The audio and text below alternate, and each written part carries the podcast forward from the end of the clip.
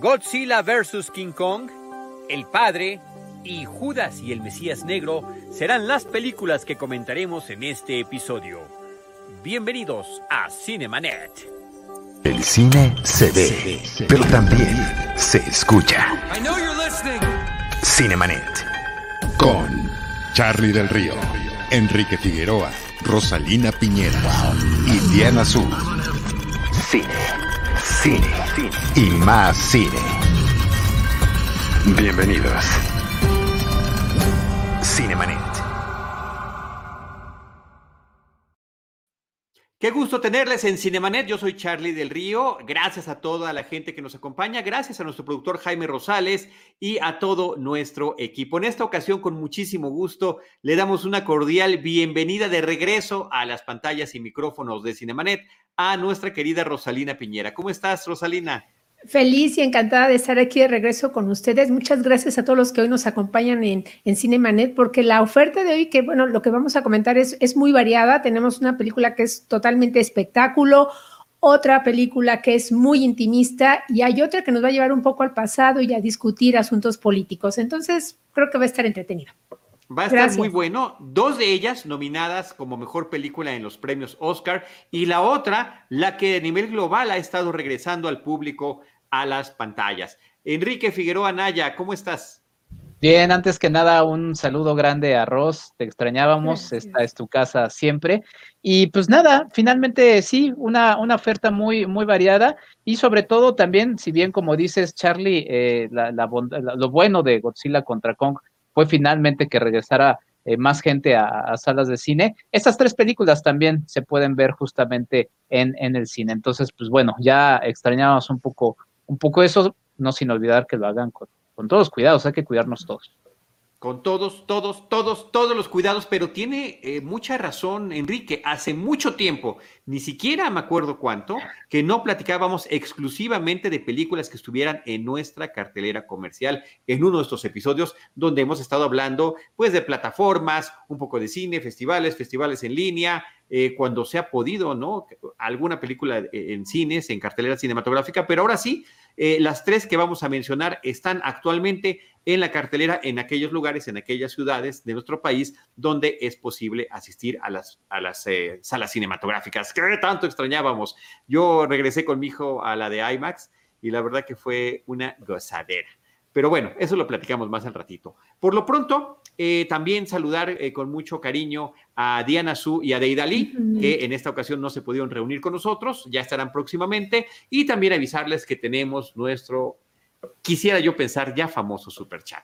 Si ustedes tienen la intención de apoyar este proyecto en tiempos de pandemia o en tiempos de no pandemia a esta producción, por supuesto que lo pueden hacer por ese medio a través de eh, YouTube com diagonal cinemanet 1, que es donde transmitimos en vivo nuestros programas y ahí está la posibilidad del super chat.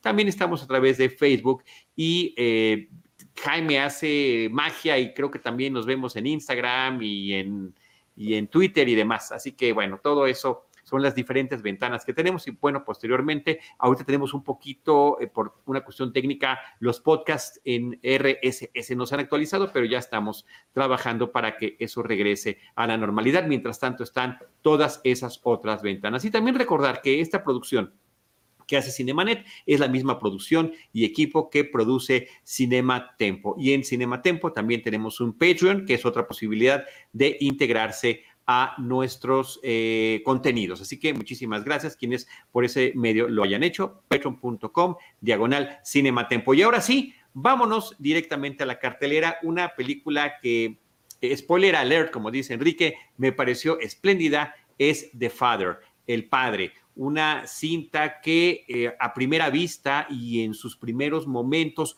podría parecer un drama convencional con un par de actores protagónicos impresionantes como son eh, Olivia Colman y Anthony Hopkins, eh, sobre las dificultades de eh, tener a un padre de la tercera edad que va a requerir mayores cuidados y que tiene la intención de poder vivir todavía de manera independiente y la hija que sabe que ya no podrá ser así, esa es tan solo la premisa de la película, y que no podrá ser así y que tendrá que haber cambios en su vida. Lo interesante será la perspectiva con la que veamos esta historia que me parece Rosalina y Enrique. Ahí es donde eh, se encuentra el gran meollo del asunto, la maravillosa forma de contar esta historia que nos podrá, y al rato lo quiero platicar con Enrique, conectar con otras películas sobre la distorsión de la realidad vista de desde sus personajes protagónicos, pero también Rosalina, y aquí te cedo la palabra, hablabas tú de este retrato intimista. Exactamente, bueno, El Padre es una película que tiene seis nominaciones al Oscar y me parece que todas muy merecidas, premio a Mejor Actor para Anthony Hopkins, que eh, quien no podría tal vez ya no parecernos sorprendente en ninguna de sus interpretaciones, pero creo que en esta alcanza un rango de matices extraordinarios que lo llevan de repente como este, de la alegría, de la simpatía, al odio, al rencor, al miedo, hay todo un universo de, emociones que interpreta este, actor. Está también, eh, como lo mencionaste, Olivia Colman, este mejor diseño de arte, que aquí en esta película en particular va a ser muy interesante, por lo que les vamos a comentar, mejor, mejor película, mejor edición, que también obviamente ocupa un, punto clave justamente en, en la narrativa, porque no solo es interesante lo que cuenta esta, esta historia, ¿no? Este padre que de repente se niega a, hacer, a aceptar este, que una cuidadora viva con él, una hija que está un poco desesperada porque ya no puede acudir todos los días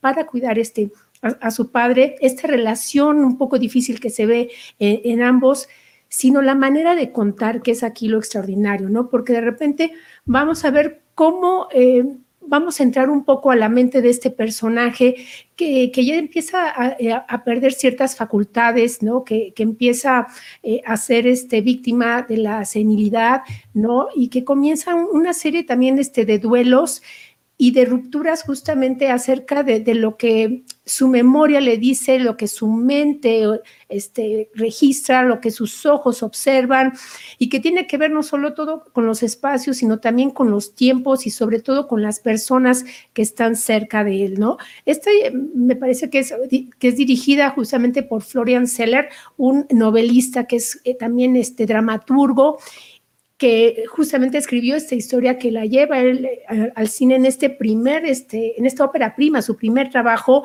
y que me parece que está muy bien resuelto de manera cinematográfica, porque si bien obviamente hay un entorno teatral, porque él, bueno, tiene una formación en, en teatro, ha tenido obras espléndidas en teatro, y de repente, bueno, en su primera película se atreve a hacer una, eh, un relato poco convencional justamente en, todos los matices y en la manera de irnos la tragedia que está viviendo este hombre, el personaje de Annie, que, se llama así, Annie Hopkins tiene este mismo nombre, y que nos ayuda a entender un poco acerca de cuál es, qué significa esta pérdida de algo que ha habitado toda su vida, que es su cuerpo y su memoria.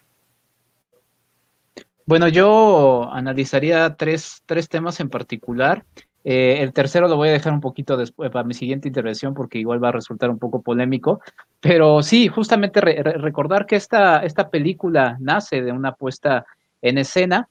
Em, a mí siempre me genera mucha curiosidad y también es un poco eh, frustrante a nivel personal el no poder compararlas luego con eh, las puestas en escena originales, ¿no? Así sucedió también con la de Una noche en Miami, en donde ahí no estaba, eh, o sea, no era el mismo realizador de teatro que la, versión de, de, cine, pero siempre te queda la duda de saber cuál, e, cómo estaba realizada esta puesta en el teatro, ¿no? Entonces, me, me, generaba mucha, mucha curiosidad y en ese camino en el que iba reflexionando, me parecía que podría haber sido más interesante justamente ver la, la, puesta en escena. No sé, a mí sí me deja un poco a deber un poco esto. Finalmente es el mismo realizador, es el mismo que lo lleva del cine, del teatro al cine. Entonces, quiero ver cuál es, o sea, cuál es la, virtud, porque aquí veo, sí, y quizá aquí me voy a conectar un poco con el punto 3, pero ahorita lo tomo, a, una maquinaria justamente para, para, posicionar a, Hopkins este, como,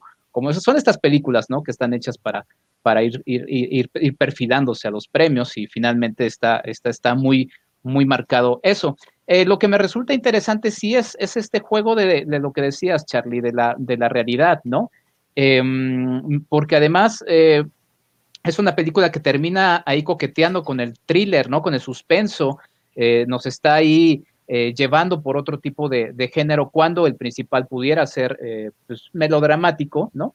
Eh, entonces, eh, aunque sí termina siéndolo justamente por el elemento 3 que, mencionaré, pero, pero me gusta, me gusta eso y eso es lo que justamente me, genera y me, pone a pensar más cómo, cómo pudo haber sido resuelto a nivel a nivel teatro. Y bueno, nada más como, como un este, cliffhanger, ¿no? Este, me gusta mucho la actuación de, de, Coleman eh, por la sobriedad de ella, ¿no? Y ella también termina jugueteando dentro de ese matiz, dentro de, lo que va haciendo, y sin, sin echar ningún este, spoiler, eh, termina también jugando y confundiéndonos en muchos momentos en, en su tono de, actuación que me parece eh, muy destacado el de, el de, el de Coleman.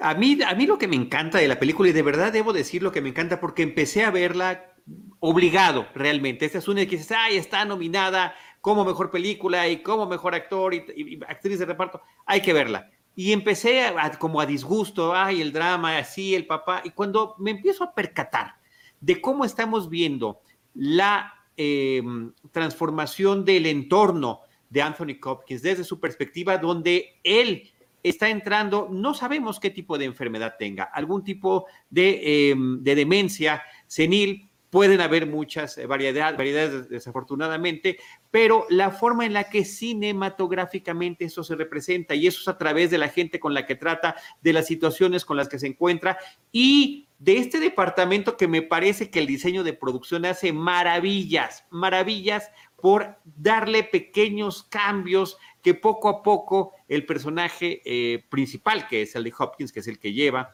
el, peso, con un sustento increíble, empezando por Olivia Colman, pero todos los demás, Rufus Sewell, Mark Gatiss, están sensacionales, eh, para darnos esta, esta percepción de tan extraña, como dices, eh, Enrique, que podría transformarse no solamente en una película de suspenso, sino diría yo inclusive con una película francamente de horror. Yo también quería hacer eh, pues este comentario a propósito de uno de tus cursos que diste pues ya hace medio año aproximadamente, un cineclub semanal eh, donde eh, se eligieron varias películas que tienen que ver con esta alteración de la realidad vista de sus protagónicos.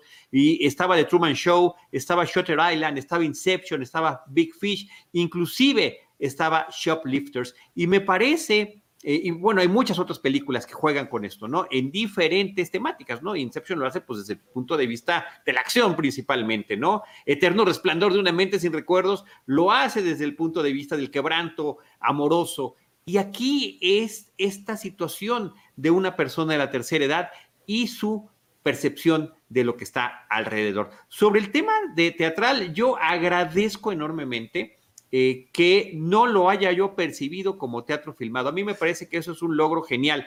Por mencionar algunas otras películas que siempre cuando son adaptaciones de obra de teatro se nota demasiado, pues ahí está otra nominada a los premios Oscar que ya mencionamos nosotros hace algún, algunos programas, que es Una noche en Miami. One Night in Miami se nota, se nota el planteamiento teatral, por más que a través de flashbacks traten de, pues, enaltecerlo con los recursos cinematográficos. Aquí me parece que el propio dramaturgo Florian Seller, francés, que justamente eso dedica a hacer obras de teatro y que varias de ellas han sido adaptadas al cine, particularmente allá en su país, eh, ofrezca esta perspectiva. Y yo también me preguntaba, como tú, ha de haber estado bien padre percibir estas cosas, estos cambios que va viviendo el personaje en teatro, pero cinematográficamente con una sencillez que me parece que es casi imperceptible eh, me parece que, es una experiencia muy gozosa, trágica, terrible, pero hipnótica. Y es una de esas películas que te deja eh, Rosalina con un montón de reflexiones.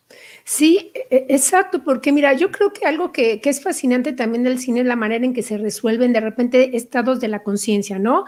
Hemos experimentado, por ejemplo, el estado onírico, ¿no? Que todo es ilusión, que todo es ilógico, no hay una lógica en el mundo racional como la conocemos. Y yo creo que parte justamente de, nuestro desconcierto como espectadores es que estamos desde la perspectiva del personaje de Anthony, ¿no? De repente empezamos, vamos poco a poco a irnos desconcertando al mismo ritmo que él y también hay que ser como muy sensibles también a, todos estos cambios que se van eh, eh, presentando también en el entorno que como tú decías atinadamente Charlie, pareciera que no, pero son, son pequeñas este, elementos que te van dando obviamente un entorno distinto. Me estaba recordando esta película de Charlie Kaufman, eh, pienso en el final, ¿no? Que de repente parte de su desconcierto era, eran esas, esas irrupciones de, cambios que obviamente rompen con la, con la lógica o con tu manera este, eh, racional como de seguir una historia. También me hizo mucho... Em, pero creo que en este, en este caso, en esta película en particular, la experiencia es muy sensorial y emotiva a la vez, porque también, por el otro lado, me, generó muchas emociones como esta película El agente topo de, la chilena Maite Alberdi, acerca de lo que, lo que implica justamente llegar como, como a esta edad en que ya no, ya no eres este, autosuficiente, en que eres dependiente, en que te vuelves muy vulnerable en que de repente pues las relaciones con, los hijos o, con las otras personas se ven también afectadas. Está también, este, muchas gracias a nuestro productor Jaime Rosales. Eh, me acuerdo también de la película Amor de Micael Haneke, eh, con esta Emanuel Riva, ¿no? Esta relación, esta pareja de ancianos que de repente su convivencia se ve rota también por una enfermedad y que de repente tienen que tomar una decisión que es eh, sumamente difícil para ambos. Y en esta película, la, del padre, justamente ir siguiendo eh, a este personaje en su, en su desconcierto, en su pérdida, justamente acerca, digamos, como del control, en ver cómo poco a poco se va vulnerando toda esa seguridad, este, que él tenía sobre este territorio, ¿no? Que era tan suyo, que es este departamento, que de repente le, le resulta tan ajeno, tan distinto en cada, en cada secuencia. Y Olivia Colman también me parece que hace una gran mancuerna con, con Anthony Hopkins, justamente en, en, esta relación, este, eh, contenida en, en, ciertos momentos. Yo resalto aquí también el trabajo de edición que aquí me parece que es fundamental porque hay un juego acerca, digamos, de la percepción del tiempo que es sumamente clave. Y yo creo que tal vez un error, este, alguna escena o secuencia que hubieran puesto antes o, o después, obviamente rompe con la vinculación que tiene el espectador, porque de repente vamos a, nos quedamos pensando, pero esto ocurrió antes o es después, en qué, qué parte ocurrió este momento, y nosotros también vamos tratando, trabajando justamente en nuestra memoria a la par que el personaje de Anthony.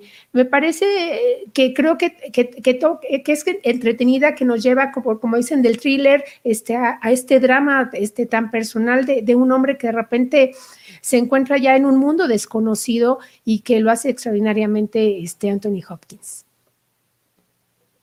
Sí, bueno, yo eh, voy ya con el elemento polémico y nada más añadiría, este, no necesariamente tenemos que, ver todas las de los Óscares, o sea, es una, es una excusa, pero hay mucho, mucho más cine que el que está nominado en los Óscares, afortunadamente ahí se viene ya la, la, muestra internacional de cine, entonces, este, pues ahí está la invitación, no, no, no hay que caer en, en, lo que todo mundo eh, cae. Digo, si a uno le gusta, está bien, adelante, pero no es necesario, ¿no? Este, y lo segundo, híjole, a mí, y creo que ahí va un poco por el estilo de, gustos, que creo que es totalmente válido, eh, de, tipos de actuaciones, ¿no? Eh, a mí, la verdad, me, me, repele ya desde hace bastante tiempo el estilo de actuación de Anthony Hopkins. Eh, este papel ya lo vimos en Leyendas de Pasión y de hecho de manera muy poco afortunada es, algo que, siempre cargo cuando veo al señor Hopkins. Eh, es un estilo de actuación que ha explotado de, maneras afortunadas, como por ejemplo El silencio de los inocentes, ¿no? hasta eh, de maneras desafortunadas como Leyendas de Pasión. Entonces, me parece una sobreactuación que a mí personalmente me, me repele, ¿no? Em, también lo digo a los memes que está subiendo el señor actualmente, o sea, eh, que si está bailando ahí, o sea, algunos les dará risa, está en Leyendas de Pasión, o sea, este papel ya lo, ya lo vimos, ¿no? Pero bueno, ese es un, gusto este, eh, personal, por eso a mí me gusta más lo que hace eh, Coleman, que es otro tipo de, actuación, y, en el papel, ¿no? Sí concedo que, este tipo de actuación queda en, en, la historia que se está marcando en el padre, pero también ya que mencionaron el, agente topo, yo, a mí me gusta eso, o sea, ver, em, finalmente no podemos dejar de ver algunas de las cosas que están en, el padre en, en, personas que, en la propia vejez, ¿no? Eh, o sea, hay, hay un deterioro eh, físico y, mental que, es innegable, pero se siente una mayor naturalidad, por ejemplo, en, el agente topo, pero ahí, ahí, ahí, ahí depende también de, estilos y, gustos de, de actuación. O sea, esta película obviamente pues está lanzada para que el señor Hopkins, ahí está también una campaña publicitaria muy fuerte eh, para que se alce con, con, el premio Oscar. No creo, porque también ahí tiene este, a otro que tiene una campaña muy, muy fuerte y que tampoco voy a decir que, que no, que no, que no está, eh, tiene merecimientos, eh, como esta también. pero bueno, pues ahí está el padre. Me sigue, me sigue dando mucha, mucha curiosidad este, eh, por ahí pone Jaime eh, el otro contendiente, que ya, ya lo platicaremos porque además afortunadamente hay muchas otras películas que también ya están en las plataformas eh, digitales. Sí, bueno, nada más mencionar que La gente topo es un documental y lo que vemos de este deterioro y de las diferentes formas en las que se comportan eh, las personas eh, al llegar a, diferentes momentos de su tercera edad, pues es distinto. Eh, sobre el caso de Anthony Hopkins, yo creo que a lo largo de toda su trayectoria tiene grandes aciertos y grandes desaciertos. Esta película de Leyendas de Pasión me parece absolutamente telenovelesca, yo me acuerdo que esa la sufrí terriblemente. y también debo de decir que, pues, por supuesto que todos tenemos en la memoria colectiva el silencio de los inocentes, Silence of the Lambs y su increíble Hannibal Lecter que nos presentó y que es uno de los grandes personajes que quedarán para ah. siempre en su, en su trayectoria. Sí, ahí están sus cositas que está poniendo, sus pequeños videos eh, que, además está en todo su derecho de hacer lo que quiera con su cuenta de Twitter, me parece formidable. También puso cuando se vacunó. Claro, y, finalmente también todo el mundo está en el derecho de si te gusta o no te gusta, ¿no? Por supuesto que sí, por supuesto que sí. Yo estoy ejerciendo en este momento el mío de que esta actuación sí me gustó, a pesar de que yo quedé profundamente em, decepcionado de su actitud cuando vino a México a principios de este siglo, me parece que fue en el 2001, cuando vino a promover la película Hannibal en, una, en nuestros salones gigantes de algún hotel eh, aquí en la Ciudad de México, una gran conferencia de prensa con Marta de Laurentiis y con el propio Anthony Hopkins, donde además, antes de que iniciara la conferencia, a cada persona que se registraba de los medios de comunicación le decían, por favor, no le vayan a preguntar consume carne humana, si alguna vez ha probado la carne humana. Cuando te decían eso, tú decías a quién se le puede ocurrir decir esto. Resulta que a lo largo de su eh, vida después de Silence of the Lambs, se lo han preguntado en todas las ocasiones posibles y es algo que le molesta mucho. ¿Y qué pasó? Empezando la conferencia, alguien lo preguntó y su actitud, en lugar de ejercer algún tipo de profesionalismo, eh, fue empezar a contestar con monosílabos todo el resto de las preguntas, lo cual me pareció insufrible, me pareció que no nos dio lo que hubiéramos esperado el famoso quid pro quo. Aquí estamos para usted, está promocionando una película, queremos platicar con usted y queremos escucharlo. Pésima actitud, pésima, de verdad que nunca lo voy a olvidar como como eh, eh, en mis experiencias profesionales cubriendo cine, ha sido de las más decepcionantes. Sin embargo, dicho esto, me parece que su trabajo en esta película en particular es muy notable y que estos cambios de estado de ánimo que nos da de un momento a otro sin que la cámara corte, me parecen eh, formidables, me parece que funcionan perfectamente bien para el propósito de esta historia. Rosalía. Sí, eh, yo también tuve, este, creo que también, también estuve en, más bien también estuve justamente en esa conferencia y yo opiné lo mismo creo que de repente, bueno, desatamos la furia, pero cuando estaba viendo esta película, de repente, pues obviamente la figura, como dices, pues más presente que tenemos de Anthony Hopkins es como Hannibal Lecter, ¿no? Y de repente hay en particular dos secuencias en El Padre, en que ustedes quiero que evoquen, no sé, la, parte más horrenda o más aterradora de Hannibal Lecter con la parte más vulnerable que van a ver en, el, Padre, y, y creo que sí hay, obviamente, digamos, un trabajo. Y claro, pues estos eh, son actores que tienen años, que tienen también toda una experiencia en el teatro y que saben llevarnos a las emociones. Entonces, que te, que, te puedas conmover, este, yo creo que me parece que destaca mucho justamente su capacidad como actor. Sí. Em, ahora que mencionabas esto de, la actitud, justo a, eso voy, o sea, hay, hay, hay todo un aura alrededor de, del personaje y del actor que justamente él, lo apropia y justamente pues habla también de esa actitud. Mira, eso yo no lo sabía, pero eh, Jaime por ahí puso la, parte de la entrevista con López Dóriga, ¿no? El famoso Juay de Rito, que más allá del reclamo a un profesional eh, en un noticiero estelar, eh, también habla mucho de la actitud del propio, del propio actor, ¿no? Una actitud también este, pues bastante pesadita, la verdad. Eh, pero bueno, ya para acabar con un elemento positivo y, más que un logro de la actuación de Hopkins, me parece eh, propio de la película esta, esta sensación de sí hacernos sentir lo que el personaje está experimentando, pero no a través de la actuación, sino a través justamente de estos elementos en donde justo como bien marca eh, Ross está, está la edición, ¿no? Que a mí me, va a seguir generando curiosidad cómo se, cómo se, se llevó eso en teatro. Eh, y bueno, finalmente este, esa, esa experiencia sí, sí te hace vivir en carne propia pues, la experiencia que está pasando el personaje. ¿no? Sí, sí, la edición, la edición, perdón, Rosalina, y decía yo, también. Ah, sí. Perdón. No, el diseño de producción, que también me parece que eso combinado con, la narrativa funciona perfecto.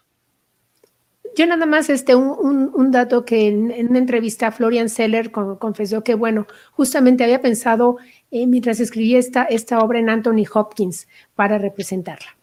Wow, pues ahí está, imagínate, cumplió su sueño y posiblemente le dé otro gran regalo a este caballero. Y lo de caballero lo dejaré entrecomillado y no se le podrá, no nos podemos quedar con el resentimiento de un solo acto también, ¿verdad? Pero sí fue una gran decepción, reitero. Oigan, eh, por cierto que también en la película, dentro de este reparto, mencioné yo a Mark Gaddis, a eh, Rufus Sewell y también está Olivia Williams, que me parece que también está sensacional y que eh, había combinado con la actuación de Olivia Colman, también ha de haber sido muy disfrutable y las confusiones que también pudo haber generado dentro de la propia producción de la película, saber a qué Olivia le estaban hablando en ese momento y poder percibir las cosas como le estaba viviendo el personaje de Anthony, interpretado por Anthony Hopkins. Así que ahí está esta recomendación, que creo que al final, con todo y sus asegúnes, Enrique, eh, Rosalina, y digan si sí o si no, me, me parece que es una de las películas que podemos recomendar y que realmente eh, puede sorprender a los eh, espectadores. Y un comentario de nuestro productor, dice Jaime Rosales que él separa a la persona de la obra. Sí, le estamos separando, que por eso decimos este, que nos gustó, que no nos gustó, y a pesar de ese tipo de cosas, uno puede reconocer esta actuación y este trabajo. Sí, no, sin duda, pero a, veces este, la obra también nos habla mucho del personaje, que es un poco lo que decía. Yo, yo no tomé de ejemplo la conferencia, lo, lo pusiste tú y pues bueno, nada más reafirmaba mi comentario. pues yo me acordé ahorita que estaba justamente durante nuestro diálogo. Pues pasamos de The Father, el padre de Florian Seller, a otra película eh, que se llama Judas y el Mesías Negro. Pero antes de ello, nada más leeré un par de comentarios que nos han llegado aquí a través de redes sociales. En Facebook, Enrique Bustamante Olvera dice, el mejor día de toda la semana es cuando hay un video de Cinemanet. Muchísimas gracias, Enrique. Se les extraña mucho, pero sigan cuidándose mucho, que si algo malo les pasa, ahí sí es el fin de la humanidad. Muchas gracias. Este, todos nos debemos de seguir cuidando, ustedes allá, nosotros acá, y mil gracias por tu comentario, querido Enrique. Y eh, Héctor Cabañas Marrufo dice, un placer verlos. Charlie, eres una institución, te lo agradezco. No, por supuesto que no lo creo que sea así, pero muchas gracias. Somos el equipo que somos gracias al apoyo que nos tenemos siempre y de verdad que te agradezco tu comentario, Héctor. Y excelente equipo, ahí lo está diciendo, you Mil gracias, Héctor, y mil gracias, Enrique, por estarnos acompañando. Enrique, Judas y el Mesías Negro eh, es una película de Shaka King eh, muy interesante sobre, eh, pues, un, pasaje, los últimos días, los últimos tiempos de Fred Hampton, uno de los miembros de eh, las Panteras Negras. Eh, eh, la mayoría de los hechos suceden en 1968, hasta llegar, y esto es un hecho histórico, hasta llegar a su asesinato, pero podemos ver cuál es el ambiente, primero, desde la autoridad, desde las instituciones de seguridad oficiales, federales, de los Estados Unidos, particularmente el FBI, en torno a este eh, líder, primero vicepresidente, después presidente de eh, la facción o la parte de las Panteras Negras en la ciudad de Chicago. Y cómo a través de un infiltrado, de un hombre que es un, digamos, un criminal de poca monta afroamericano que es utilizado por el FBI para infiltrarse en las filas de las Panteras Negras, poder no nada más enterarse de cuáles son sus movimientos, con quién se está relacionando, qué es lo que dice, cómo lo dice, sino también poder eh, inclusive fraguar su asesinato. Sí, eh, raro, una película nominada al Oscar que disfruté y disfruté mucho, por cierto. Este, me gustó mucho porque, principalmente por dos elementos. El principal es la historia que nos presenta, ¿no?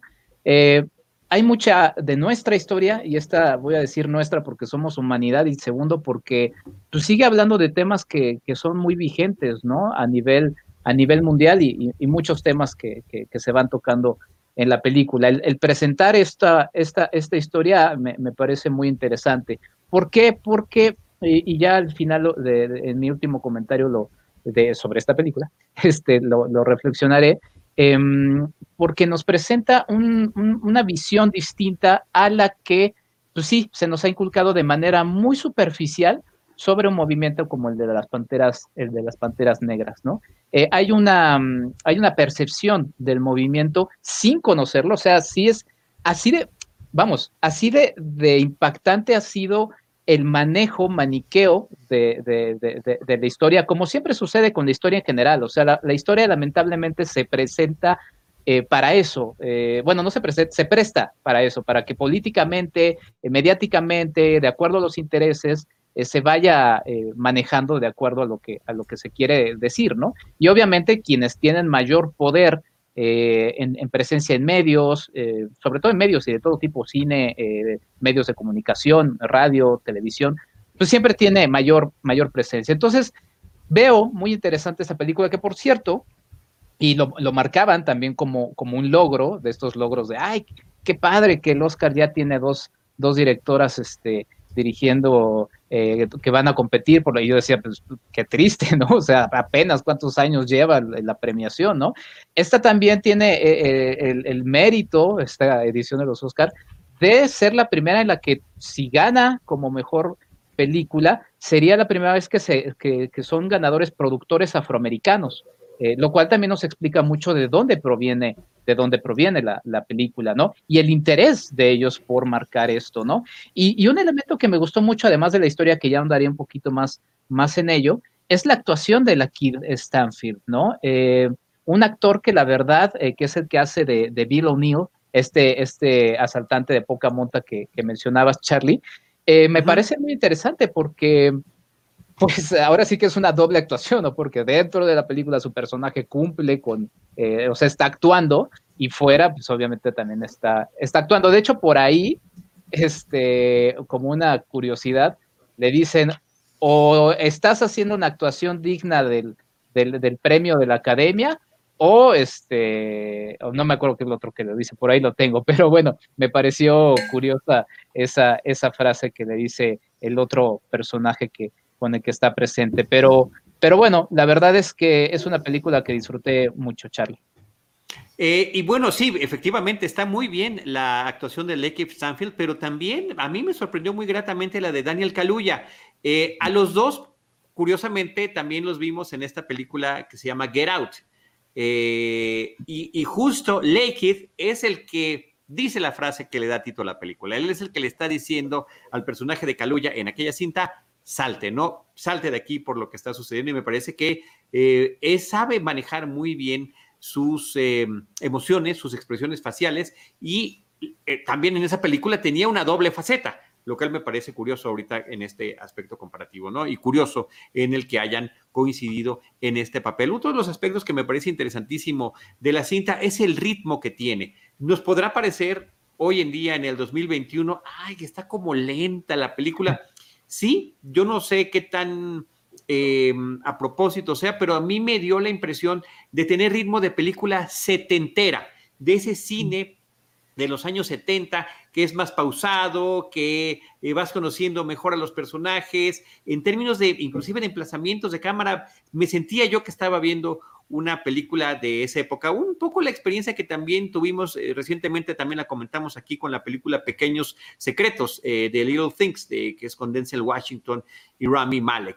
Y también, eh, por supuesto, creo que no puede uno dejar de pensar cuando estamos hablando de un infiltrado en aquellas épocas de tanto movimiento social eh, y político y de tanto activismo, pensar en películas como El infiltrado del Ku Klux Klan, eh, que justamente vimos hace un par de años, la película de Spike Lee con John David Washington. En ambas películas se está haciendo el tratamiento de un infiltrado dentro de otras filas justamente para poder exponer cuál es eh, la situación. En el caso de la de Spike Lee, me parece que con un humor negro tremendo que está manejando la película. Aquí me parece que, en, en Judas y el Mesías Negro con una poderosa sobriedad que me parece que le sienta muy bien a la película. Y también hacer la conexión que me parece que es muy interesante con otras películas que hemos comentado también recientemente y que también está eh, nominada en esta ceremonia, que es El juicio de los siete de Chicago, porque justamente el personaje de Fred Hampton es presentado eh, en esa película con un actor distinto, pero vemos su participación cuando como líder del movimiento de las Panteras Negras en la ciudad de Chicago asiste al juicio eh, justamente para apoyar al eh, hombre afroamericano, el único que estaban incriminando y que ni siquiera había estado en, en los movimientos que se habían dado por los que estaban acusados los demás y que termina siendo sometido en la corte, estoy hablando de la película del juicio de los siete de Chicago, eh, amordazado, y que es un hecho que se menciona en esta película, Enrique. Sí, sí, sin, duda. Mencionas varias cosas. Sí, obviamente destaqué a, la Kit Stanfield, pero en general todo el elenco, eh, cada, cada uno dentro de sus papeles, cumplen y cumplen bastante bien con lo que van haciendo, ¿no? Inclusive Dominique Fishback, que termina haciendo un papel Em, muy importante, pero también muy acotado y presente en la pantalla eh, en, pocos momentos, pero relevantes. O sea, todos están muy, muy bien en su papel. Y sí, también lo que dices de, de Caluya es, es, un, es, un, es un trabajo muy interesante. Eh, no había reparado en esto que dices de, de, de, que remite un poco al cine de los 70. A mí, obviamente, pues me remite a todo este cine de, de gangsters, ¿no? Hay muchas referencias que están, que están presentes. El propio eh, pues en nuestro imaginario cultural, pues nada más piensas en Chicago y lo que piensas es en, eso, ¿no? En, en gangsters, en mafia. Y también, aunque, eh, pues sí, es, resulta muy obvio por el, por el título, pues hasta el cine religioso, ¿no? Ahora que venimos de, de, fechas eh, santas, conforme va avanzando la película, pues sí, va, va, va tomando gran, gran sentido el asunto del, del título de la película, ¿no? Eh, que también es interesante porque no, no se te hace presente a lo largo de, desde el inicio de la película, sino que ya vas cayendo en cuenta otra vez de, ah, claro, por eso se llama así, ¿no? O sea, aunque ya sabes que se llama así, como que no termina siendo muy evidente, no está tan forzado, ¿no? Eh, me parece muy, muy interesante eh, toda, toda esta exposición. No, no sé si vaya a haber otro, otro momento para comentar algo extra o si no, me lanzo nada más no, échale, échale. históricos. Pues nada más, esta, esta, esta fortuna de, tener presente la, la, presencia de las panteras negras, ¿no? En una encuesta de 1970 de Market Dynamics ABC, se encontró que los afroamericanos consideraban a los Black Panthers como la organización que más logros eh, tuvo en aumentar la efectividad de la lucha de liberación negra. Es decir, dentro de la comunidad negra, para ellos era muy importante la labor que ellos hicieron y dos tercios mostraban una gran admiración por, por el partido, ¿no? Esto obviamente nos habla del interés de querer mostrar estas, historias, ¿no? Porque para ellos fue muy importante. Sin embargo, libros de texto asocian eh, regularmente a las panteras con la... Eh, con, con, con, la violencia, ¿no? Y el separatismo eh, racial, ¿no? Encontré por ahí un libro muy, muy este, popular que se llama History Alive the United States, en donde se lee, se formaron grupos de Black Power que adoptaron estrategias militantes y el uso de la violencia. organizaciones, ¿no? Como Panteras Negras rechazaban todo lo blanco y hablaban de construir una nueva, una nación separada, ¿no? Entonces, eh, eso, eso resulta muy interesante porque inclusive en otros libros de texto culpan a las panteras por el fin del movimiento de derechos civiles, mientras ignoran pues, el papel que tiene una institución que pues no revelaré, pero que, que, termina desnudando eh, mucho de la hipocresía de la historia de los Estados Unidos de América, de su sistema, ¿no? Que termina justamente eh, y sigue cada vez a partir de presencias en medios, la tecnología, eh, de esta globalización en la que es más fácil eh, capitalizar todo, como inclusive la, cultura, pues, pues, termina siendo algo, algo realmente que, me parece muy interesante que esta película lo presente y que se presente en el marco de unos premios Oscar. Nada más para cerrar, los remito a un libro que me parece muy interesante, porque a mí me encanta la historia de los Estados Unidos, pero me encanta la, que no se conoce, ¿no? La otra historia de los Estados Unidos de Howard Zinn, por cierto, un historiador eh, eh, estadounidense, muy, muy, muy interesante el libro, en donde se cuenta la historia de los Estados Unidos desde el punto de vista de los vencidos. Y spoiler alert, hay un buen capítulo narrado por los mexicanos. Oye, pero hablando justamente de estas cuestiones de la historia que no conocemos, me parece que eh, es muy interesante que películas como esta, eh, Judas y el Mesías Negro, justamente nos inviten a investigar un poquito más. Hay elementos de la película que me parecen interesantísimos, como eh, que no nada más nos están presentando a los Panteras Negras luchando por los por las libertades civiles de la gente de la raza negra. También de repente se ve que hacen alianza con latinoamericanos, particularmente puertorriqueños, y también con eh, gente del sur de los Estados Unidos eh, que todavía están portando su bandera confederada en sus reuniones, muy, pues por supuesto, vinculados a estos movimientos racistas, pero que también son víctimas de los mismos abusos policíacos que los otros. Y hay momentos en que encuentran estas conexiones y es ahí donde el FBI, que además así arranca la película con una investigación del FBI, con J. Edgar Hoover diciendo qué tan eh, importante y peligroso es este movimiento y por qué deben intervenir ahí. Martin Sheen, por cierto, es el que está interpretando a J. Edgar Hoover y Jesse Plemons es el agente del FBI que está encargado del caso. Ahí nos está poniendo las comparaciones, Enrique, entre los actores de la película y los personajes de la vida real para ver los parecidos. Entonces me parece que está, está interesantísimo. Esto Jesse Plemos, de verdad, como siempre, aplausos por su participación y, eh, y el tipo de personaje que maneja. Así que, eh, pues con eso, Enrique, me parece que queda clara la recomendación para esta película, Judas y el Mesías Negro. Nada más quisiera yo hacer lo mismo que hizo eh, Rosalina y mencionar las nominaciones que tiene. está nominada Mejor Película, actor de reparto, guion original, fotografía y canción original. Judas y el Mesías Negro, que está en cartelera. Y eh, finalmente, hablando de la cartelera, y lo decíamos al inicio de este programa, eh, Godzilla versus Kong. Yo cuando iniciamos dije Godzilla versus King Kong, le puse el nombre completo, que es como la tengo recordado siempre, pero la película se llama Godzilla versus Kong.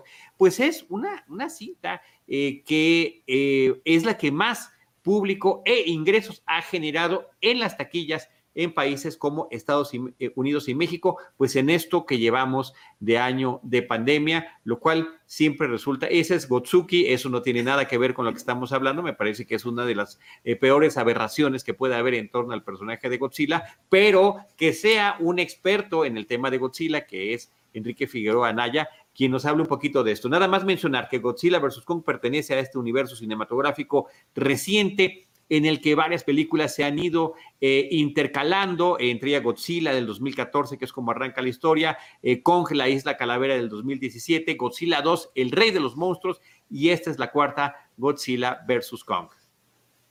Pues así es, eh, Charlie. Bueno, principalmente, y creo que el, logro de esta película es que ha, roto un poco el, miedo de la gente evidente y natural de acercarse a las salas de cine, no por la, el peligro dentro de las, de las salas de cine, sino por la propia gente, ¿no? Y, es algo que em, sí, sí quiero destacar, ¿no? Porque muchos de los que, de los que, de los que nos lanzamos justamente a, la película, eh, pues no dejaba de, de, seguir esa desazón de, híjole, es que quienes estaban aquí juntos sin ningún cuidado y gritando y, Mm, en fin, es, todo un tema. Eh, yo remito y seguiré eh, pidiendo que entre todos nos cuidemos, porque finalmente el poder seguir disfrutando de estas experiencias eh, fuera del encierro, pues se, hablan mucho de nuestra sensibilidad con los otros, de la empatía y la solidaridad. Palabra empatía, por cierto, aunque les moleste a ciertas autoridades máximas, ¿no?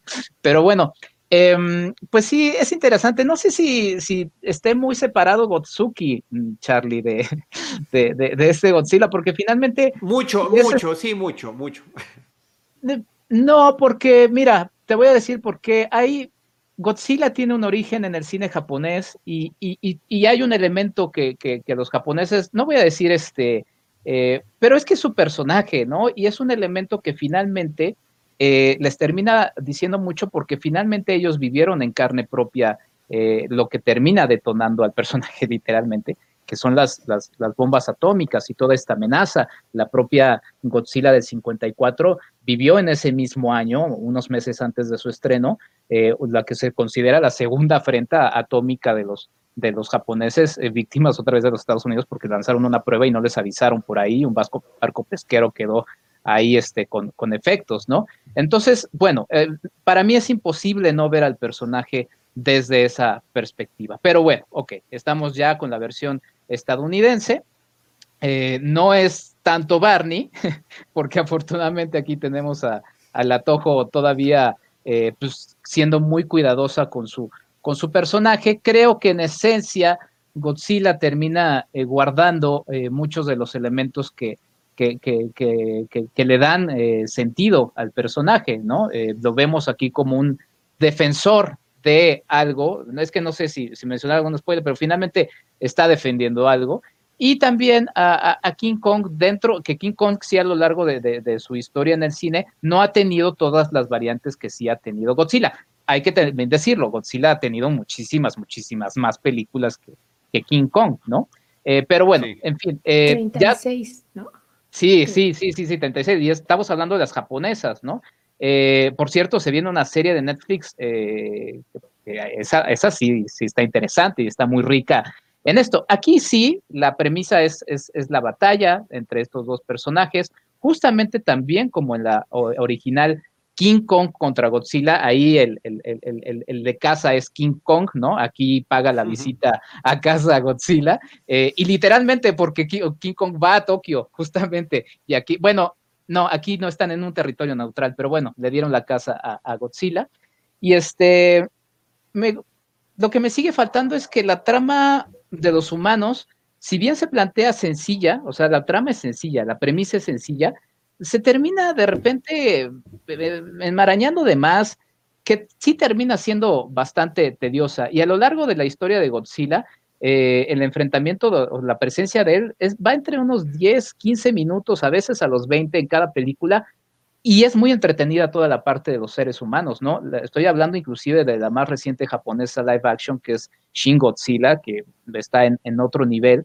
Eh, de, propuesta artística, ¿no? Aquí no hay una propuesta artística, que hay una propuesta de, franquicia que también hay que decirlo, porque tampoco voy a, decir que no. Godzilla es un producto comercial, o sea, la propia King Kong contra Godzilla japonesa terminó influyendo mucho en la industria eh, japonesa, ¿no? Entonces, bueno, me gusta la batalla, está, te quita este, este morbo. También pienso sin querer también en, Pacific Rim. Me parece más interesante la propuesta visual eh, de, de, Guillermo del Toro. Me parece que entiende mejor justamente a este tipo de, de, deidades, de kaijus, de personajes a nivel batalla de lo que lo hace este, este personaje Wingard. Y si queremos ver el Godzilla estadounidense, me parece que lo entiende mejor Gareth Edwards, ¿no?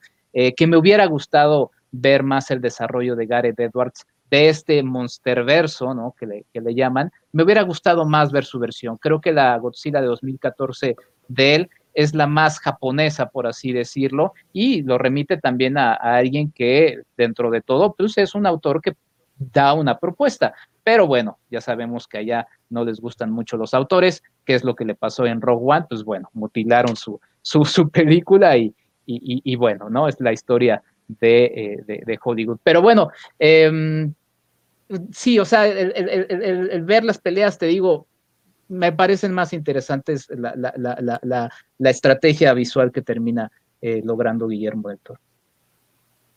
Rosalina. Sí, bueno, pues creo que para los seguidores de tan esperadísimo encuentro entre estos dos colosos, pues van a salir satisfechos porque hay muy buenas escenas justamente del enfrentamiento entre estos dos monstruos. Hay una eh, primera parte, este, sobre todo al inicio de la película, que es sumamente interesante porque para los no iniciados justamente entre esta rivalidad entre King Kong y Godzilla, o Godzilla y King Kong, eh, hay una recapitulación acerca de dónde vienen, este, quiénes son, cuáles son sus enemigos, digamos, naturales, y justamente, obviamente, llegar hasta este momento de, la rivalidad, ¿no? El elenco, bueno, pues es espectacular, es Alexander Skarsgård, eh, Rebecca Hall, que me parece una actriz, una actriz pues em, que deberíamos, bueno, se debería de, aprovechar más este, su, talento, eh, este, este respetable papel que hace como científica, está eh, Demian Bichir como pues un un empresario justamente que, que agrega este, esta voracidad humana que por supuesto viene y, desequilibra todo, todo este, el entorno. Está Millie eh, Bobby Brown eh, en un papel que a mí me parece que es la, parte tal vez más inverosímil de la película. Eisa González también como esta heredera de este em, em, imperio de, de, su padre, justo tecnológico, y que tiene de repente como algunas pinceladas que tratan de rescatar, toda la mítica que hay atrás de Godzilla y de Kong, ¿no? Como Enrique dice, bueno, está este, obviamente, este entorno, ¿no? De esta amenaza nuclear, pero también Godzilla representa como este, esta naturaleza que de repente tiene que rebelarse y enfurecerse cuando se ve amenazada este, e, el, equilibrio. Y me parece que aquí hay una, una separación justamente eh, me gusta más cómo están eh, delineadas las criaturas que, tal vez que muchos de los personajes este, que, los, que los rodean. Por ejemplo, en el caso de Godzilla, ¿no? Aquí es un coloso, un monstruo muy intuitivo, ¿no? Obviamente es, un reptil y hay que también que, tener este, en, cuenta justamente esto por la manera en que nos vinculamos, por ejemplo, con los reptiles y en este caso con, con los primates, ¿no? En el caso de, Kong, obviamente hay un vínculo sumamente muy estrecho a través de un personaje eh, que interpreta a una niña sorda, eh, Kylie Hottle, y que es justamente la que logra un acercamiento mucho más emotivo al, personaje de, King Kong y que obviamente este, lo, lleva justamente a realizar varias de las acciones este, que vamos a ver a lo largo de la película para este enfrentamiento. Creo que de repente, bueno, en, en el guion de repente parecía que había mucha historia y en este caso quiero citar también una frase eh, que leí con Diana Su, este, nuestra querida compañera, que decía que sobran, en esta película sobran humanos, ¿no? Y de repente creo que sí, hay, hay muchas tramas y muchos personajes que ni siquiera alcanzan, digamos, a desarrollarse porque también uno de los planteamientos del director es que esta película no rebasara las dos horas de duración. ¿No? Eh, y lo que vamos a ver es que, bueno, de entrada, creo que la oferta del espectáculo está ahí entregada desde la primera secuencia, ¿no? Vamos a ver a este King Kong que se nos ha advertido ya en otras ocasiones que va a continuar creciendo y que de repente va a ser muy difícil de contener en un entorno, digamos, artificial que, que trata como de imitar este, su hogar, y después está también este mítico centro de la Tierra donde tal vez posiblemente hay otro mundo donde, donde el hombre no ha llegado y donde, de donde provienen tal vez estas criaturas y que va a ser como parte de este, del proyecto de, llevar a, a Kong justamente para poder explorar este otro mundo. Y vamos a ver este papel de repente ambivalente que se le ha dado al personaje de Godzilla. Yo recuerdo, por ejemplo, en la niñez que de repente yo decía, pero ¿por qué aquí Godzilla es el aliado y aquí es el defensor de las ciudades y por qué aquí las destruye? Y, cuando ya eh, te adentras justamente en lo que nos comentaba Enrique acerca, bueno, del papel que tiene y de lo que representa, que es esta pues naturaleza enfurecida, ¿no? acerca de la intromisión, de la intromisión humana. Em, creo que el vínculo, obviamente, este humano-animal en esta película es, sumamente rescatable a partir de tal vez algunas pinceladas que hemos visto en otra película y, estaba yo recordando la plática que tuvimos con el planeta de los simios, ¿no? Estamos obviamente pues mucho más cercanos al, al, mundo de los primates en, cierto sentido y yo creo que, que en este caso, eh, por eso resalto que el, el papel de Godzilla es mucho más intuitivo eh, y, el lazo que se va a ver que entre estos dos colosos, que no lo quiero decir, pero ya lo iba a decir, pero yo creo que es justamente como que, que resalta esta parte más emotiva de la película, ¿no? Por supuesto está la, voracidad humana que, que, los lleva al desequilibrio, a la ruptura y a justamente a otro aspecto, que también viene otra pincelada que nos remite un poco tal vez a Frankenstein, ¿no? Y, su creador, acerca pues de este científico, ¿no? Que está tan sediento de poder, que crea, que crea este, un monstruo, este, magnífico y colosal que de repente pues se vuelve contra él. No quiero decir mucho más. Muy bien. Oye, pero qué poderoso, uno de los primeros comentarios que hiciste en esta larga serie de eh, apuntes que estás haciendo, Rosalina, dijiste, el personaje de Millie Bobby Brown es el menos verosímil, eh, uno de los aspectos menos verosímiles de la película, en una película que tiene a un monstruo gigante eh, reptil y a un y a un chango gigante. O sea, imagínate nada más cómo está el aspecto humano. Y me parece que eso desafortunadamente ha sido una constante en estas cuatro películas que han formado este universo. Creo que en todas ellas eh, lo que se ha subrayado, por supuesto, es, y, que resulta así, termina siendo muy atractivo, es la espectacularidad de estos monstruos que conocemos y las diferentes formas que gracias a distintos tipos de tecnología, en este caso la animación por computadora, se puede crear y con los efectos de sonido y demás. Pero efectivamente creo que en ninguna de las películas encontramos el sustento de los personajes humanos cuando podría ser algo tan interesante, porque creo que el concepto eh, de los titanes, de por qué existen, eh, si defienden o no a la Tierra, de amenazas del propio hombre, por supuesto, o de amenazas extraterrestres, pues sí es interesante. Siento que no, no se ha terminado de armar bien, eh, a pesar de que a través de estas películas nos han presentado diferentes momentos históricos. No, Skull Island, pues está ubicada en los años 70, justo al final de la guerra de Vietnam y demás, y, pues eh, vemos que han transcurrido para el personaje de King Kong 50 años entre una película y la otra, y cómo ha evolucionado y crecido y demás. A mí el aspecto espectacular me gusta mucho. En, creo que en todas las películas, en todas estas, esta y la de Skull Island me parece que son las que disfruté más. En el caso de la primera de Godzilla del 2014, Enrique, Fíjate que ahí lo que yo no entendía es que no veíamos a Godzilla y Godzilla siempre ha sido de, vamos a verlo. O sea, Godzilla se ve, Godzilla no es tiburón. que ahí hay un misterio que se está manejando de manera diferente a propósito de la historia y de cómo se está contando a Godzilla, lo tienes que ver. Entonces, la primera me parece anticlimático que nos estén escondiendo a Godzilla toda la película, cosa que finalmente en el resto de las películas donde aparece, en El Rey de los Monstruos y en esta, pues por supuesto que queda eh, superado. Los encuentros entre Godzilla y Kong me parecen espectaculares y a mí sí me dio emoción infantil eh, esa pelea final. Me parece que, que, sí, al menos ese cometido lo logró y me emocioné en la pantalla grande. Oigan, este, un saludo muy grande otra vez a Héctor Cabañas Marrufo, que ahí está haciendo su aportación en el super chat. Muchísimas gracias, Héctor. Dice, para unas frías y celebrar que a Enrique le gustó una nominada y la producción de Jaime. Excelentes razones, Héctor. Te lo agradecemos todos de corazón. Muchísimas gracias porque nos, nos llena de entusiasmo, nos alientas y sí las utilizaremos para eso, por supuesto que sí. Eh, entonces, eh, no sé si tengas algún comentario más, Enrique. Eh, insisto, estoy de acuerdo con ustedes. Es una película que en cuanto a espectacularidad funciona. Desafortunadamente, el aspecto narrativo y el hilo que debe conducir a la historia, así como los personajes humanos, pues tristemente es lo que no termina de amarrar. Sí, bueno, eh, Héctor, eh, muchas gracias por la, por la aportación y quizá nada más como, como un regalo, regalo extra, este, te paso el link para que nos acompañes este, en lo que queda del curso de Godzilla. Todavía me faltan tres, tres, este, tres sesiones más nada más por esta extraordinaria eh, aportación que haces a, a, Cinemanet, te lo agradecemos mucho. Y si van a hacer así las aportaciones, hombre, me echo el comentario de los Óscares si quieren, o sea, en vivo no pasa nada, yo encantado. Muchas gracias, Héctor. Eh, bueno, nada más cerrar con tres elementos que me parecen interesantes.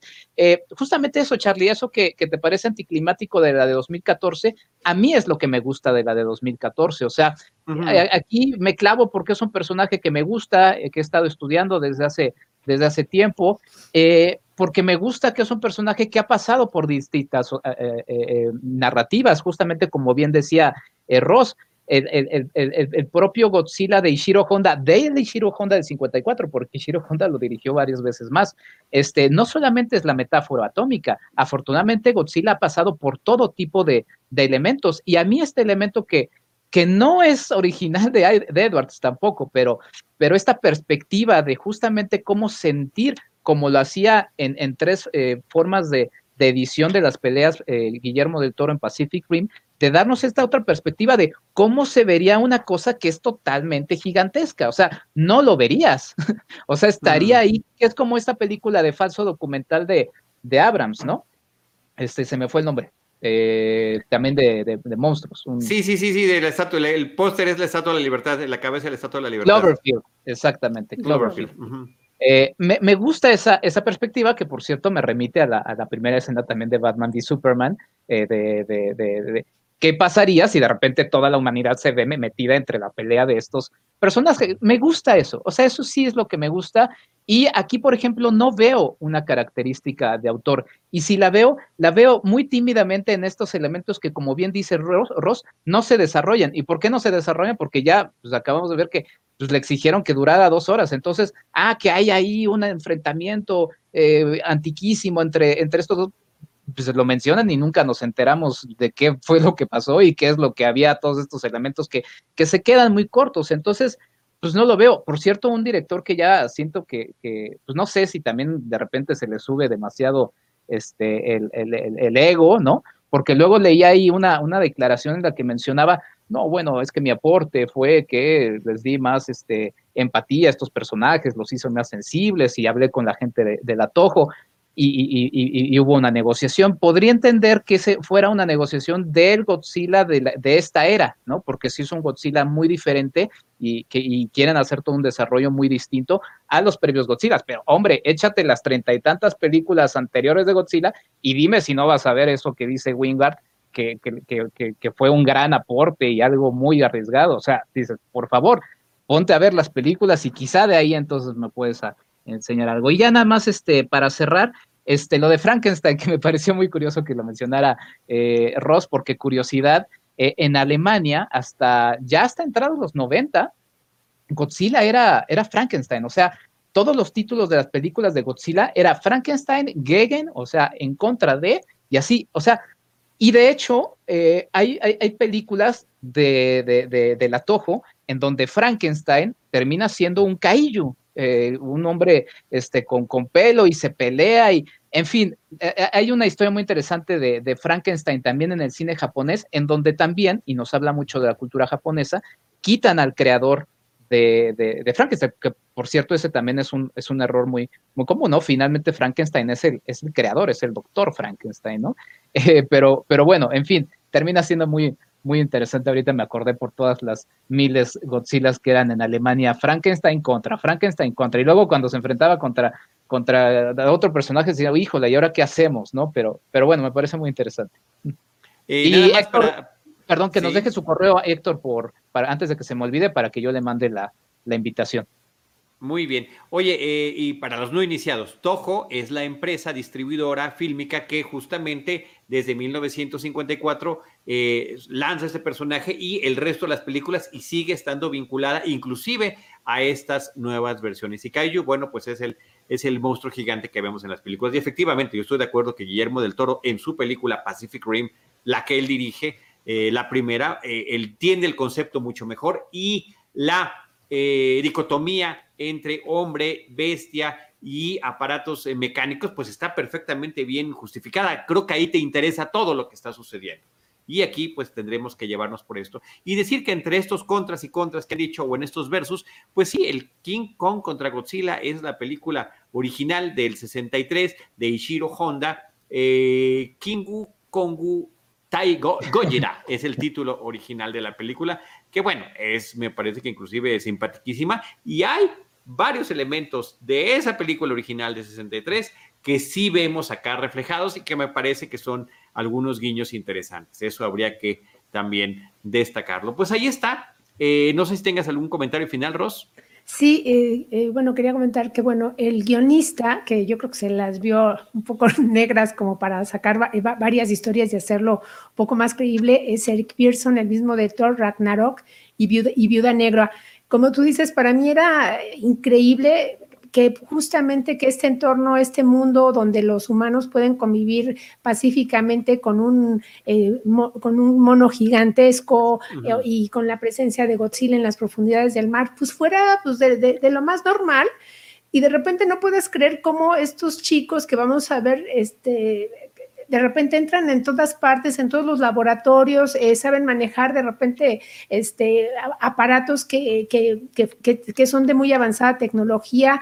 Entonces ahí como que sí hay una ruptura. Eh, hay que, esta película hay que resaltar que sí es para verse en pantalla grande, súper grande. Yo también pensé en Guillermo del Toro, eh, cómo hubiera resultado la película justamente con este enfrentamiento. Si ustedes tienen oportunidad de ver la película de 1962 donde se enfrentan King Kong con Godzilla, pues van a agradecer los efectos especiales y los avances que hay justamente y que son palpables en todas estas fotografías, todas estas imágenes que nos ha puesto nuestro productor Jaime Rosales. Y por último, nada más, eh, lo dejo así, ¿qué significa justamente un enfrentamiento entre Godzilla, ¿no? una criatura, un reptil, obviamente, que, que, está vinculado este, con Japón, y King Kong, ¿no? Al que relacionamos mucho, obviamente, este, con el Empire State, pero que resulta una criatura que ha sido este, extraída de, de su entorno natural para ser llevada como un espectáculo, ¿no? Entonces yo creo que de repente están como estas pinceladas muy interesantes en la película, pero que no han sido desarrolladas como señalaba Enrique. Así es, así es. Y yo por último, eh, la niña Gia, eh, Kylie Hotley, me parece encantador el personaje, es de las cosas que de verdad me funcionaron muy bien, el vínculo que tiene con el personaje de Kong, su expresividad. Ella es una niña que ha tenido eh, familiares de diferentes generaciones con el tema de la, de la sordera y que maneja perfectamente bien el lenguaje de señas eso es eh, real y que le ha abierto muchísimas oportunidades, incluyendo esta película. Y me parece eh, encantadora en su papel y esa escenita que estamos viendo allí, no la describiré para los que están en el podcast, pero en la imagen, pues la verdad que me parece una de las cosas más bonitas que tiene la película, visual y emotivamente. A mí esa parte me funcionó muy bien. Eh, Enrique, ¿algún comentario? Y que nos remite nuevamente, perdón, nos remite nuevamente a Guillermo del Toro, ¿no? En Pacific Rim justamente esta, esta relación que hay entre una niña, bueno, ya, ya, este, ya recordarán, y, este, y estos colosos. Muy bien. Enrique. Sí, pues nada más cerrar con, dos cosas, justamente esta, esta amenaza que termina eh, estando en la, en la película, todo lo que representa, tanto él como el propio Godzilla, pues sí, tiene una, una larga tradición ¿no? Eh, que, que, que, vale la pena eh, revisarlo si, les gusta. Y nada más para cerrar, porque siempre me ha parecido una, una curiosidad, ¿no? Eh, digo, sí, en, la, en King Kong contra Godzilla eh, del 62, este, pues sí, a, King Kong no le hicieron buen favor este, la botarga que le pusieron, la verdad es que sí es, es bastante desafortunado, pero la, la, y quizá también nada más para cerrar, necesariamente Godzilla no es un, es un reptil, ¿no? O sea, la propia del 54 viene siendo otro tipo de, de figura que justamente tiene eh, mucho, muchas raíces en la cultura japonesa y esta propia decisión, sí técnica, porque para desarrollar el stop motion, eh, para ellos en Japón, que era algo que iban apenas viendo, admiraban mucho el trabajo de Harryhausen, por ejemplo, ¿no?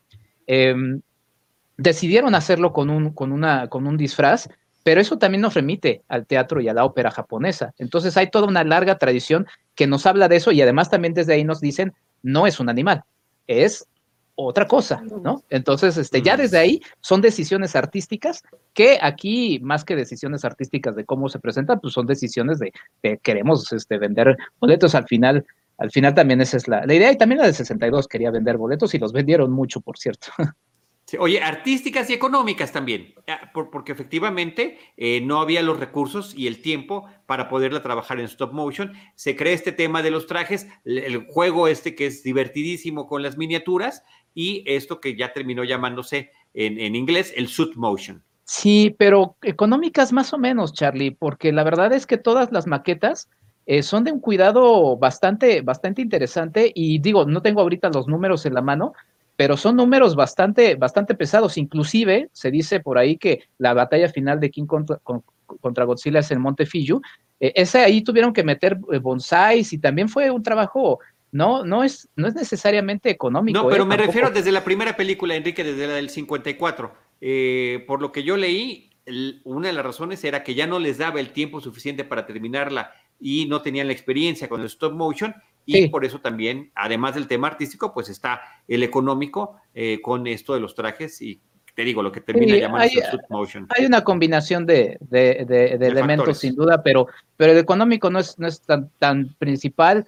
Eh, y al final el, artístico a mí me dice más, justamente porque nos está hablando de otro tipo de, visión. A los japoneses no les causó tanta, vamos, o sea, había ya monstruos este, disfrazados también en el cine de los Estados Unidos y el planeta de los simios posteriormente, o sea, no es algo que tampoco le resultara tan extraño.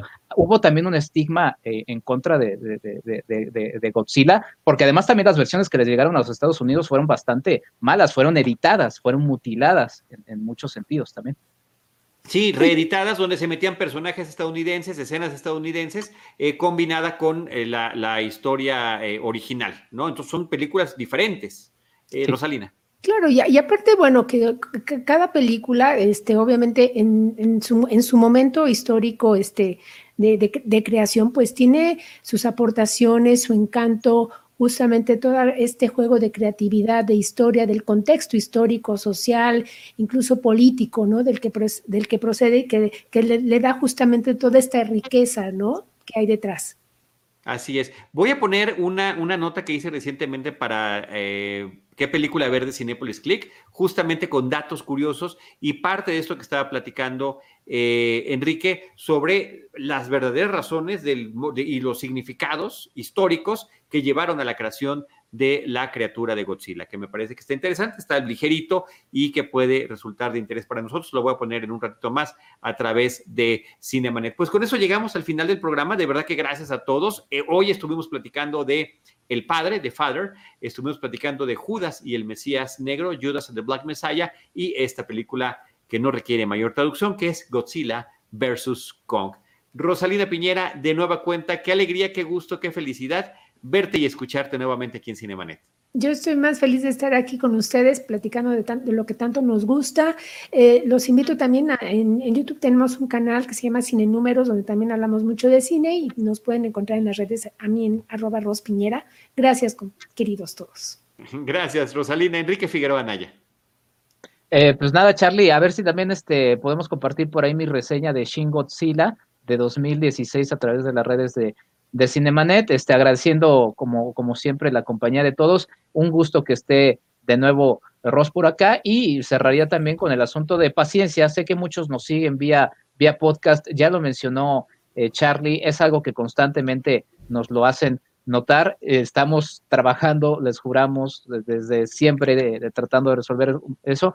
Lamentablemente, como todo buen proyecto independiente, eh, hay muchas cosas que están fuera de nuestras manos, pero estamos, estamos en ello. Antes del programa estábamos platicando Charlie y yo al respecto, entonces estamos trabajando y bueno, muchas gracias por su compañía y, y seguir con nosotros, este, como sea, eso se agradece muchísimo.